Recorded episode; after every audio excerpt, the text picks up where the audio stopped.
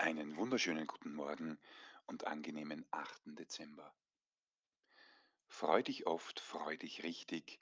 Humor ist ja nicht steuerpflichtig. Vielleicht noch nicht, denkst du dir. Das ist die heutige Inspiration. Freude, Freude ans Leben und wie gut darf es uns dabei gehen.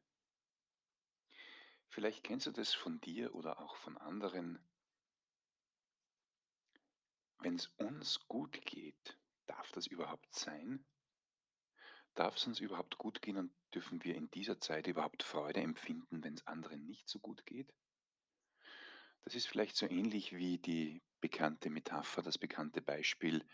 Es gibt so einen Thermostat bei dir in deinem eigenen Betriebszimmer, in deinem eigenen Wohnzimmer, in deinem inneren Wohnzimmer.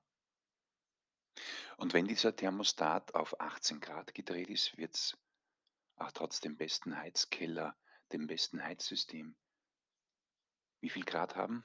Ja, natürlich nur 18 Grad.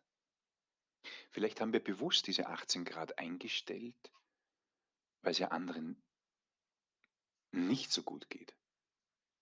Das ist mal der erste, finde ich, Denkfehler.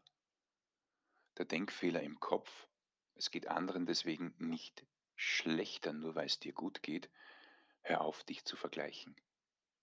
Das zweite ist, vielleicht haben wir so innen einen Thermostat eingebaut, der mit Glaubenssätzen, unbewussten Programmen zu tun hat. Dazu gibt es noch nachfolgend den ein oder anderen Inspirationsgedanken. Bleib gespannt. Vielleicht ist es so, dass du durch eine gute Betriebstemperatur, durch einen guten hohen Freudepegel auch andere inspirierst, dass es ihnen unabhängig der Umstände auch gut gehen darf.